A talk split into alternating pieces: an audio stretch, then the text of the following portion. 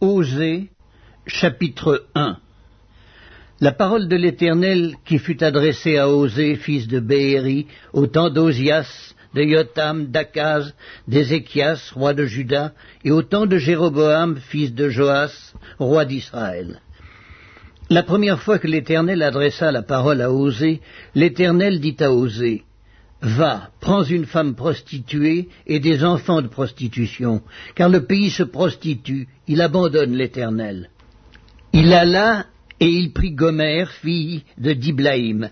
Elle conçut et lui enfanta un fils. Et l'Éternel lui dit, Appelle-le du nom de Gisraël, car encore un peu de temps et je châtirai la maison de Jéhu pour le sang versé à Gisraël, je mettrai fin au royaume de la maison d'Israël. En ce jour-là, je briserai l'arc d'Israël dans la vallée de Gisraël.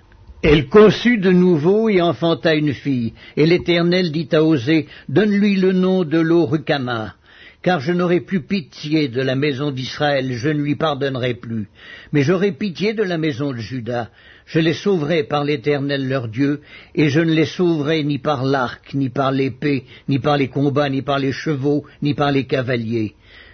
Elle sevra l'Orukama, puis elle conçut et enfanta un fils. Et l'Éternel dit, Donne-lui le nom de Lo-Ammi, car vous n'êtes pas mon peuple et je ne suis pas votre Dieu.